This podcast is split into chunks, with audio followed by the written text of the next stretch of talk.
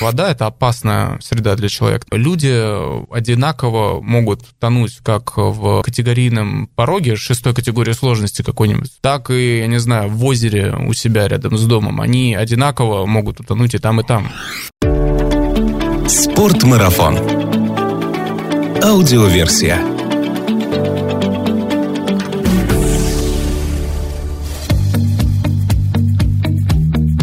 Здравствуйте, друзья! Это Артур Ахметов и «Спортмарафон» аудиоверсия подкаста об активном отдыхе, путешествиях, снаряжении для приключений и обо всем, что с этим связано. Если вам нравится наш подкаст, вы знаете, что делать. Подписаться, отметить сердечком и рассказать друзьям. Не забыть задать нам какой-нибудь вопрос по сегодняшней теме. А тема у нас сегодня будет весьма мокрая, но мокрая в самом позитивном плане. Мы сегодня поплывем, но не бесцельно поддаваясь течению, а с вполне определенной задачей узнать все возможное о таком прекрасном виде аутдора, как каякинг. У меня в гостях Иван Клочков. Выглядит он как австралийский серфер, занимается каякингом более 15 лет и последние три года открывает всем желающим Камчатку со стороны океана в качестве гида по морскому каякингу. Привет, Иван! Здрасте, здрасте. Как правильно называется вообще человек, который занимается каякингом? Каякер? Просто называется он каякер. Я думал как-то посложнее, но окей, насколько я знаю, ты потомственный каякер, у тебя каяк, что называется, в крови. Да-да, каякинг головного мозга. Да, я занимаюсь каякингом с детства, вот сколько себя помню, то есть меня отец привел в этот вид спорта, когда мне было лет 6 или 7, я, честно говоря, мне вот сложно вспомнить. Отец у меня начал этим заниматься, когда это все только началось в России, и, соответственно, когда я стал достаточно большим, чтобы удержать в лапках весло, он меня посадил в лодку, сказал, что все, ты теперь каякер, смирись. А это где происходило? Это происходило в Москве, я сам из Москвы, здесь, в принципе, существует много клубов, где можно начать заниматься, заниматься, и я вот, собственно, в один из таких клубов пошел заниматься. А как происходит это в большом городе? Ну, у нас тут есть одна река и ее притоки, а как, в принципе, вот каяком заниматься в условиях большого города? У всех, кто начинает об этом думать, естественно, встает вопрос, да, где? Вроде каякингом нужно заниматься на каких-то речках, наверное, каких-нибудь бурных или что-нибудь такого. В Москве этого нет, и как этим здесь люди занимаются? Что забавно, вот именно в больших городах, Москва, Питер и подобные города, здесь как раз наибольшее количество каякеров, потому что у людей там больше возможностей этим заниматься. Это происходит так. Зимой, когда не сезон, люди тренируются в бассейнах. То есть вот в обычные бассейны, там, где люди плавают, в определенное время туда приходят каякеры на своих лодочках, начинают тренироваться. Прям вместе с людьми, которые там плавают? Ну, к счастью, нет. Хотя и такое бывало.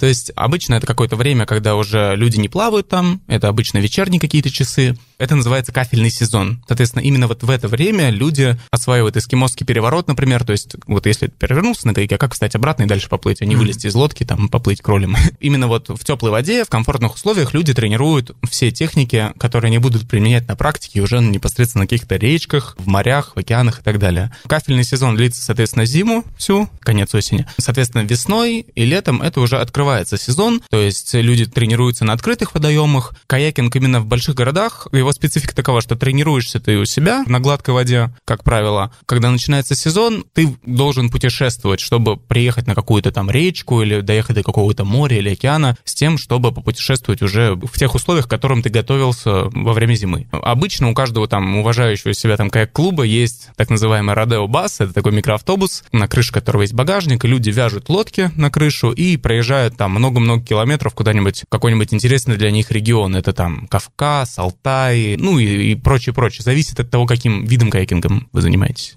Ну, ты упомянул про вот эти автомобили с каяками на крыше, да, я думаю, любой автомобилист, который ехал куда-нибудь в сторону юга российского по трассе М4, иногда видел вот эти вот автомобили с лодками наверху, сразу представляешь себе Америку 60-х годов, хиппи. Да, да, это очень такая атмосферная штука, такая серферская история, что на крыше серф привязал в этом в хиппи-басе и поехал там куда-то кататься. Ну, вообще, если говорить о видах каякинга, да, то какие виды существуют существует и вообще, в принципе, что можно называть каякингом? Тут на самом деле это очень такая обширная тема, потому что изначально что такое вообще каяк, как он появился? То есть на вопрос о том, кто его изобрел, там конкретный там человек или там год, ответа не существует. Потому что каяк изначально это средство передвижения по воде коренных народов Арктики. Это инуиты, эскимосы, леуты и прочие вот эти вот народности. Из чего делались вот каяки в то время? Народности изготавливали каяки из шкур моржей, тюленей и натягивали их на плавник, то есть на то дерево, которое приносило водой. Также использовали там кости, сшивали они все это дело китовым усом. То есть это какой-то каркас из чего-то сделанный и обшивка из шкур да, да, очень, очень эко, эко-судно такое, да, получалось у них. Да, то есть изначально каяк это именно вот средство передвижения вот этих коренных народов, и для них это было средством выживания в общем и целом. То есть если сейчас в общем и целом каяк это средство для рекреации в основном, ну то есть спорт, какое-то развлечение, то для тех людей это было средством выживания. С помощью них охотились на китов, всякую прочую морскую живность, использовали гарпуны и так далее. То есть это пришло в наш мир в современном его понимании как бы оттуда. Исследователи Арктики приходили в те земли, видели коренные эти племена, которые передвигались вот на таких э, штуках. Кто и когда это придумал делать, не, неизвестно. Прошло много лет с тех пор. Каякинг и средства выживания вот этих вот северных народов превратился в огромную такую большую индустрию. Очень много разновидностей каякинга. Там морской каякинг, речной каякинг, всякие слалом, много уже там олимпийских видов спорта. Есть даже такой вид спорта, как кнуполо. Это а, как водное поло, только на таких маленьких композитных каяках, специально изготовлен для этого вида спорта спорта, там ворота подвешены на высоте трех метров, поле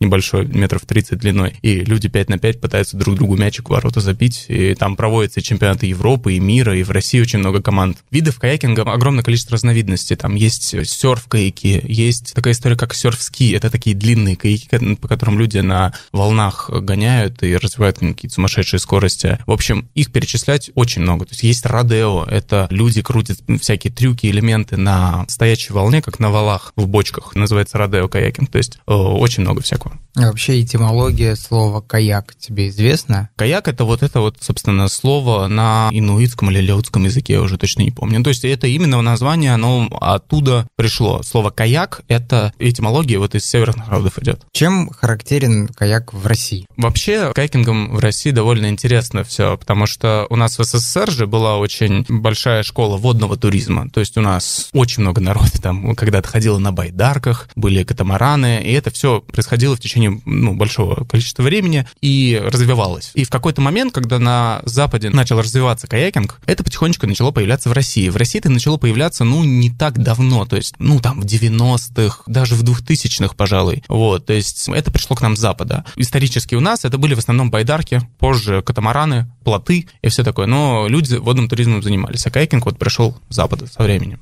В чем разница между каяком и байдаркой? Да, вот меня очень часто спрашивают этот вопрос, он довольно интересный, потому что технически, вот если мы посмотрим, как это происходит на Западе, у них нету разделения. То есть у них байдарка будет называться разборным каяком, вот и все, каркасным каяком. У нас же есть это разделение, потому что у нас народ в основном на байдарках и ходил. И когда пришел каяк, потому что э, чем это отличается вот в понимании нашем, да, что байдарка это какая-то каркасно-надувная сборная штука, то есть у нее есть каркас, на нее натягивается как так называемая шкура, сделаны там с какого-то там материала, да, из ПВХ или еще с чего-то такого. Есть какие-нибудь, может быть, надувные части иногда, но ее можно разобрать, собрать в рюкзак и пойти там на электричке куда-нибудь поехать с этим мешком, да. В основном, когда мы говорим о каяке, речь идет о монолитной конструкции. То есть это либо полиэтиленовое какое-то судно, либо это уже делают из композитных материалов, то есть из углеволокна, карбона, там, ну, очень много всяких разных материалов могут использоваться. То есть это в основном монолитная конструкция. Обязательное условие, что ты, когда в нее садишься, ты надеваешь надеваешь неопреновый такой фартук, юбка называется. То есть закрыть кокпит, обеспечить его относительную герметичность, чтобы когда ты на каяке перевернулся, ты мог встать и поплыть дальше. Но, опять же, исключение из этого есть каяки, которые называются sit on top, то есть они такие открытые, больше используются для такого пляжного рекреационного отдыха. Есть еще рыболовные каяки, это которых они более широкие, устойчивые, с них можно удобно ловить рыбу. Они выглядят как полиэтиленовая платформа, грубо говоря, на которую можно сесть, грести все так же, но она открытая прям. Возвращаясь к теме, в чем все же разница между между байдаркой и каяком. Каяк в нашем понимании это в основном монолитная конструкция, а байдарка это разборная история. Опять же, на Западе такого разделения не существует, это все будет называться каяком. Опираясь на это, можно сказать, что у нас люди, когда ходили на байдарках, они занимались каякингом в том числе. Ну, то есть есть такие забавные истории, вот связанные с этим.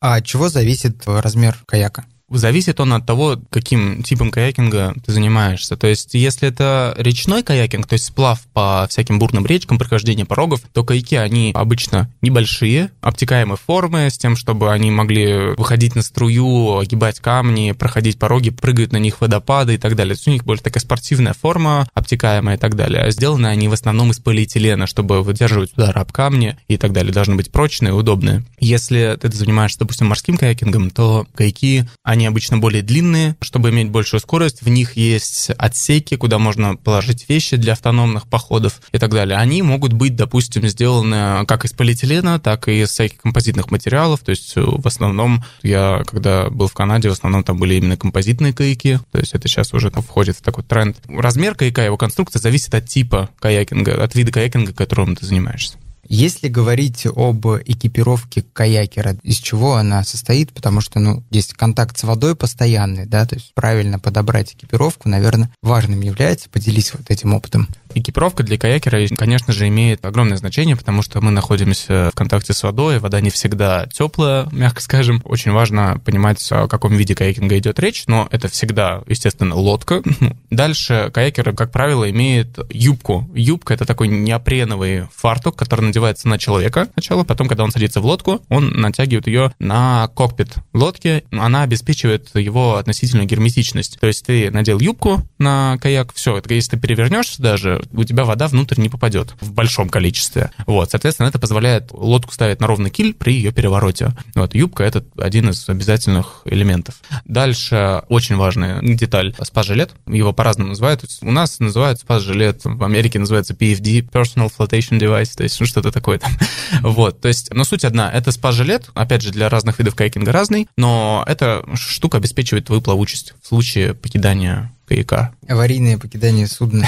да, да, это называется в кайкинге отстрел, отстрелиться. Дернуть юбку, вылезти из лодки называется отстрелиться. Спас-жилета — это обязательно элемент, то есть без спас-жилета на воду ходить нельзя. Соответственно, дальше, естественно, весло. Весло в каякинге используется двулопастное то есть две лопасти у весла. Весла тоже бывают разные. Для разных видов каякинга используются разные весла. Для морского каякинга определенная конструкция весла, там для длительных переходов именно по океану, по морю, для сплава другие весла совершенно, там сплавные, тоже со своей спецификой. В канупола используются весла специальные, чтобы там никому пальцы не переломать там специальными оплетками. То есть много нюансов, но суть одна, как бы двулопастное весло, с помощью которого мы осуществляем передвижение. Дальше, как правило, есть еще каска, шлем. То есть это тоже очень важный элемент снаряжения, потому что если ты занимаешься речным каякингом, ты постоянно перемещаешься среди камней в очень непростых кондициях и условиях, да, то есть есть риск получить травму, поэтому шлем — это обязательная там, каска, обязательный элемент снаряжения. Им ни в коем случае нельзя пренебрегать. Что тоже важно в морском каякинге, казалось бы, да, там море, ну там обо что можно удариться, тоже обязательно нужно иметь каску, потому что когда ты высаживаешься на берег, допустим, в какие-то камни, камни или еще что-то, тоже есть большой риск. Поэтому каска тоже очень важна. Я буду рассказывать в общем про именно вот снаряжение именно для каякинга, вот в общем, потому что в морском каякинге есть своя специфика по снаряжению, которая должна быть обязательно с собой. В речном каякинге есть своя специфика, то есть туда можно добавить уже стропорезы, спас-концы, которыми можно осуществлять там спасение своих товарищей, всякие трамвайчики для транспортировки лодки, допустим, если кто-то вылез из лодку, лодку нужно доставить на берег. То есть там очень много есть есть нюансов, в которые, ну, при желании я могу углубиться, но это будет долго. Мы поговорим более подробно именно о морском каякинге в конце этого выпуска. Ну, не в конце, а ближе к концу этого выпуска. А сейчас давай все-таки вернемся к началу, когда человек, например, узнал из нашего подкаста о каякинге, да, или вообще давно мечтал заняться и понял, что это не так сложно, но все-таки вопрос, с чего начать заниматься. Вот мне почему-то логично приходит в голову мысль о том, что надо просто закаляться начать. Ну, не, это, это никогда не помешает. На самом деле, если появилось желание заниматься каякингом, это замечательно, вы восхитительны. Значит, Ставим лайк. Да, да, да.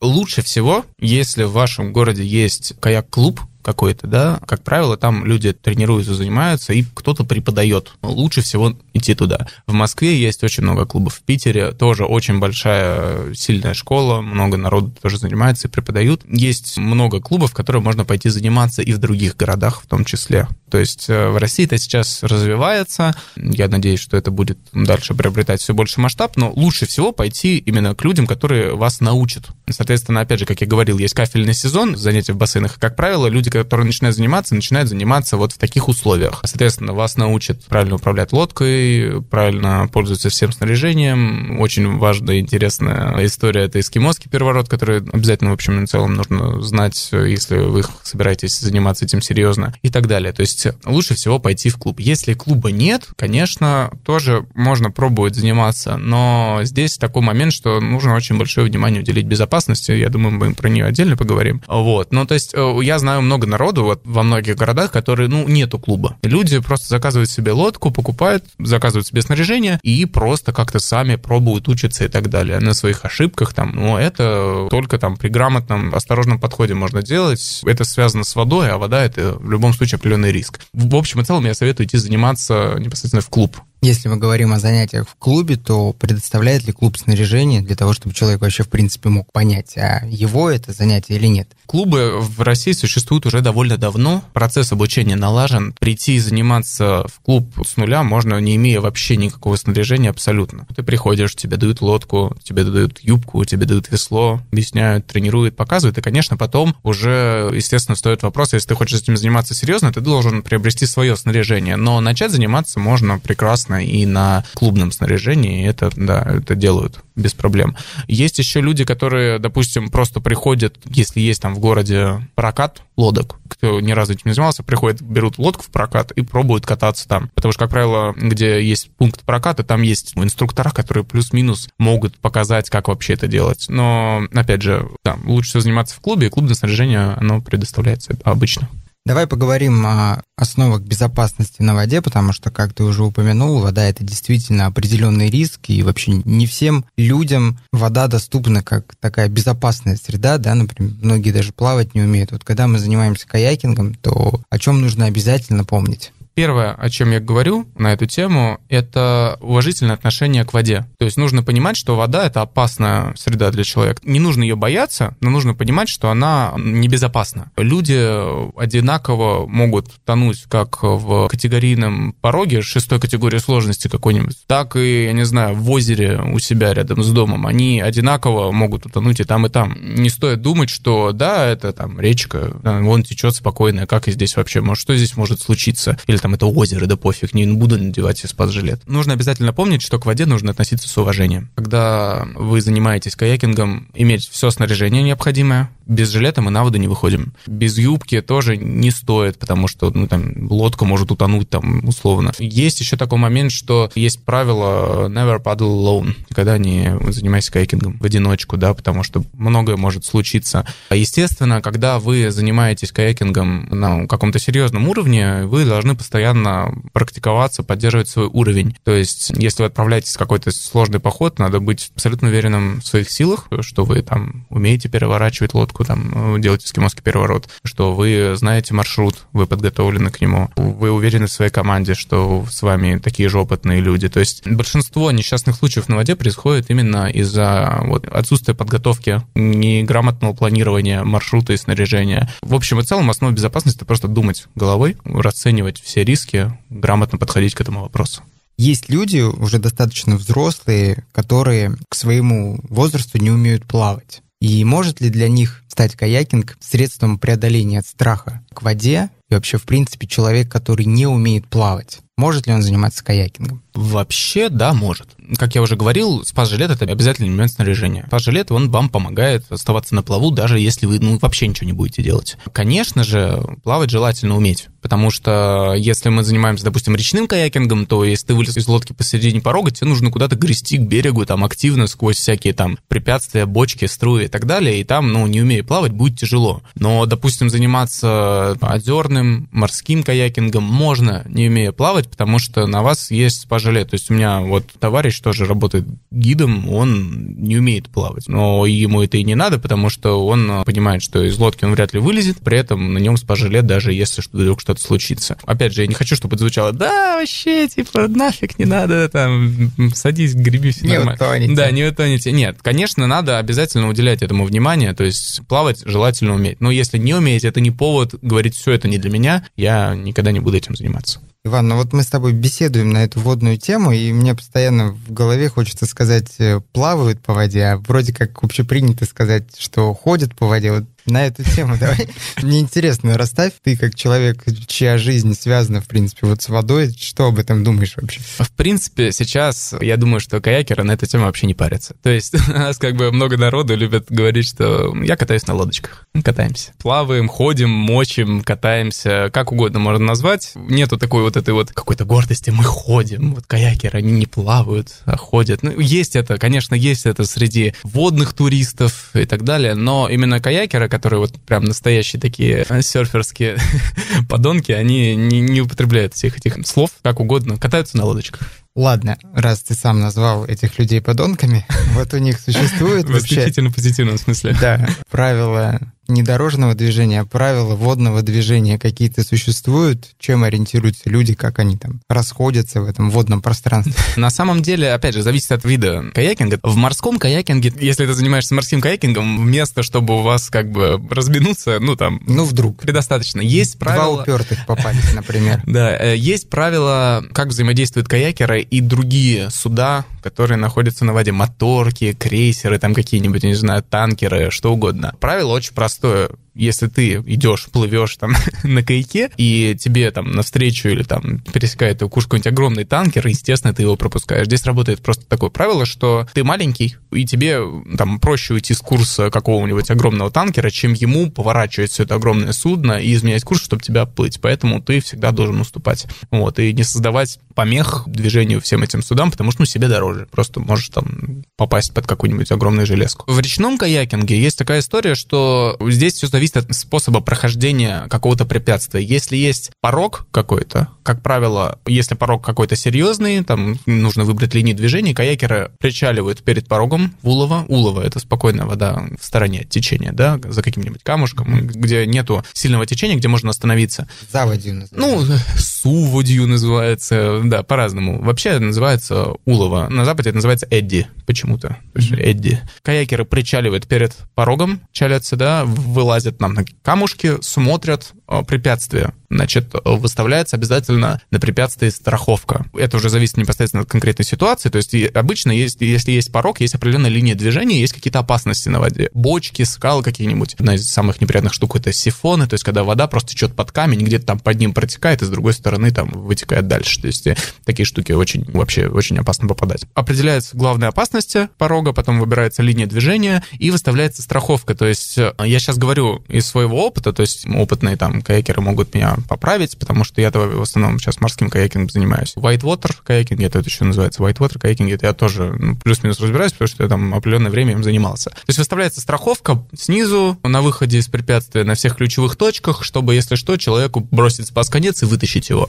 И, соответственно, порог проходится по одному. Выставляется команда, дается сигнал, человек идет, проходит порог, успешно, все надеются, что успешно. Потом проходит следующий, следующий, следующий. Вот. То есть порядок прохождения такой. Если это препятствие какое-то длинное, допустим, какая-то шевера, а шевера это такой вот участок, где много всяких там препятствий, но не таких значительных. То есть можно плыть просто по сильному течению, грубо говоря, в колонну. Там нужно просто выбирать дистанцию, повторять линию человека. Как правило, группу ведет опытный каякер, он выбирает линию движения, чтобы обходить все препятствия. Или группа повторяет его линию движения. И, естественно, избегать ситуации, когда там кто-то залип в бочке, варится, и кто-то на него сверху прилетает там лодкой в голову. ну, такого нужно избегать. То есть примерно вот такие правила существуют. Они, когда ты занимаешься каякингом, ты им обучаешься обязательно, потому что это твоя безопасность, безопасность твоих товарищей. А каякинг это вообще официальный вид спорта? Здесь такой момент, что определенные виды каякинга являются официальным видом спорта. То есть есть такое понятие, как грибной слалом. Это олимпийский вид спорта. Соответственно, слалом занимается очень большое количество народа. Такие виды каякинга, как, допустим, whitewater каякинг или морской каякинг, это де юра неофициальный вид спорта. То есть нету федерации какой-нибудь, каких-то вот официальных структур, которые им бы заниматься. То есть получить звание мастер спорта по морскому каякингу нельзя. Да, это невозможно сейчас пока, к сожалению. Не, есть Всероссийская Федерация гребли на байдарках и каноэ, и она в том числе занимается некоторыми видами каякинга, которые не являются официальными. То есть, допустим, кануполо в том числе является там частью этой федерации сейчас, насколько я знаю, да, там, если я вдруг ошибаюсь, поправьте меня. Но официально пока что вот некоторые виды каякинга, они не являются официальным видом спорта. Ты упомянул про соревнования вот по этому пола, да, а какие еще проводятся такие интересные соревнования среди каякеров? Да, это на самом деле очень интересный вопрос, потому что огромное количество соревнований проводится по всяким видам каякинга. Наверное, самое зрелищное это именно соревнования по whitewater каякингу, по речному каякингу, когда определенная секция реки плавается на скорость, то есть это гонка. Есть такая штука, как каяк-кросс, это когда по порогу одновременно несколько каякеров плывут берут контрольные точки на скорость, то есть они там прям сталкиваются, там мочат все эти препятствия, там все это перемешку, это очень эффектно выглядит. Есть соревнования, всякие марафоны, то есть это очень сейчас популярно вообще, в принципе, среди каякеров, когда есть какая-то дистанция, обычно это какая-то река с небольшим течением, большая. Это какой-то массовый марафон, может быть, то есть э, их в России много проводится, много в Европе проводится, вообще много где. Это там какая-нибудь дистанция на время, нужно ее преодолевать. Это может быть как небольшая дистанция, как и там до 150 там и больше километров. Есть вообще в Америке, в Канаде проводится гонка Юкон тысяча, то есть тысяча километров или мили, уже не помню, километров. Люди плывут по Юкону. Это гонка. Есть вот такие соревнования. Есть, опять же, соревнования по кну пола, это турниры, финал, полуфинал, первое место, второе место, третье место, команды из разных городов там соревнуются друг с другом, тоже очень интересно. Соревновательная составляющая в каякинге есть, причем довольно серьезная, и, соответственно, есть как официальные соревнования, как по слалому, например, так и всякие вот такие соревнования среди своих. Допустим, на Алтае недавно проводилась гонка там Король Азии. Это очень большое мероприятие, где съезжаются все каякеры Whitewater whitewater каякеры со всей России гоняются и тусят вместе. То есть это такая менее формальная, больше тусовочная такая история. Ну, хотя и там тоже серьезные и призы, и люди приезжают мирового уровня туда соревноваться. В Америке это вообще огромный масштаб. То есть там люди приезжают на эти там фестивали, на эти гонки там в каком-то нереальном количестве. То есть соревновательная составляющая есть, ее много, и способов реализовать себя огромное количество. Есть соревнования, вот тоже недавно проводились парадео, то есть где человек крутит всякие элементы в бочке, судьи эти там баллы ему начисляют за трюки, и вот так можно тоже соревноваться. То есть огромное количество всяких соревнований. А ты участвовал в соревнованиях? Может, есть у тебя какой-то любимый соревновательный элемент в каякинге? Собственно, я с детства занимался кануполо, то есть мы участвовали в соревнованиях очень много, потому что у нас вообще была первая в России детская команда, я был ее капитаном.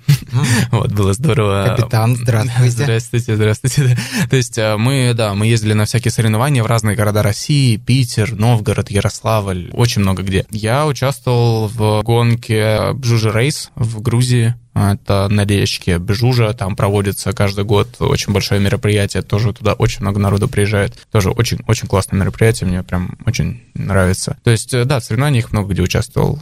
Иван, поделись, если мы говорим о России, места, где можно заниматься каякингом, популярные? В России большая страна. Очень много есть разных интересных мест, где можно каякингом заниматься. Опять же, зависит от вида. То есть для речного каякинга в России очень много мест, и в том числе речек вообще мирового уровня, куда приезжают люди из других стран, чтобы ощутить experience российского каякинга. Естественно, такие самые популярные места для новичков, которые вот начали только заниматься, это Карелия. То есть там очень комфортные условия для того, чтобы учиться именно сплавать Урал. Дальше это Кавказ, Кольский полуостров. Одни из самых сложных и крутых речек, и вообще одни из самых потрясающих регионов — это Алтай. Туда вот э, как раз едут люди, которые уже катаются на хорошем уровне, и там они действительно могут испытать себя на крутых речках. Также есть сибирские реки, ну и вообще регионов именно сплавных в России много, куда можно поехать. Для морского каякинга тоже, естественно, вариантов очень много. Морей у нас много, да, омывает Россию. Да, да, поэтому очень развит каякинг в Крыму. Мы сейчас развиваем каякинг на Камчатке очень активно. Есть, значит, Соловки, есть Белое море, есть всякие северные моря. Заниматься каякингом именно морским, в принципе, можно очень много где. Люди на морских каяках, допустим, путешествуют по рекам, делают походы по Волге, по всяким сибирским рекам, тоже очень интересная тема. Вариантов, где заняться каякингом в России очень много. Иван, ну насколько я сейчас понимаю, тема каякинга, она такая обширная, наверное, водные поверхности нашего всего земного шара, да, ее охватить в одном выпуске невозможно, но надеюсь, что мы рассказали, и у людей стало больше понимания детального, что такое каякинг. Если это не так, то, может, они напишут нам в комментариях, о чем мы забыли сказать. Тебе спасибо за то, что нашел время прийти. Надеюсь увидеть тебя в этой студии весной, когда будет подходить к открытию сезон морского каякинга на Камчатке, и мы подробно поговорим именно вот об этой теме. Ну и, наверное, до встречи. Да, спасибо большое, мне было очень интересно. Да, конечно, тема обширная, может быть, какой-то регион забыл упомянуть, или каких-нибудь ребят, которые занимаются каким-то другим видом, мог кого-то пропустить. Конечно, да, извините, если вдруг что. Очень приятно, надеюсь, увидимся еще раз. Пока. Пока.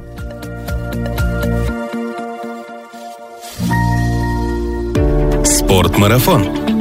Аудиоверсия.